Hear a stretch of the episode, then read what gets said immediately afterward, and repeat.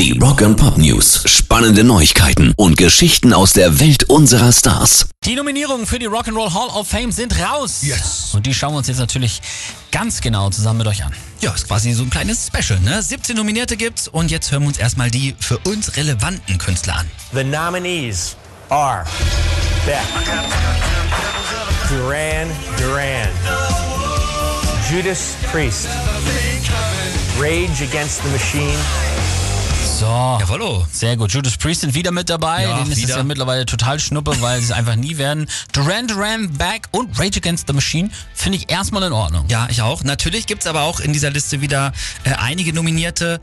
Bei denen könnte man sich fragen, warum? The nominees are Eminem, Eurythmics, Lionel Richie,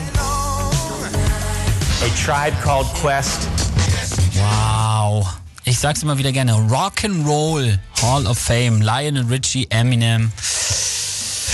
Ja, also, ne, da sind wieder Künstler aus Pop und Hip-Hop dabei, aber da müssen wir uns so langsam mit abfinden. Das sind ja nicht die ersten, die auch wirklich Nein. dann in die Hall of Fame aufgenommen wurden. Und ja, die Großen aus Pop und Hip-Hop, die haben ja eben auch wieder einen Einfluss auf den Rock und andersrum. Und deswegen sage ich immer so, die haben da Respekt für die Architekten der Musik generell, die wir so lieben. Dann sollen sie das Ding umbenennen. Aber gut, die Nominierten der Rock'n'Roll Hall of Fame sind bekannt. Im Mai wird dann bekannt gegeben, wer neu in die Ruhmeshalle eingeführt wird.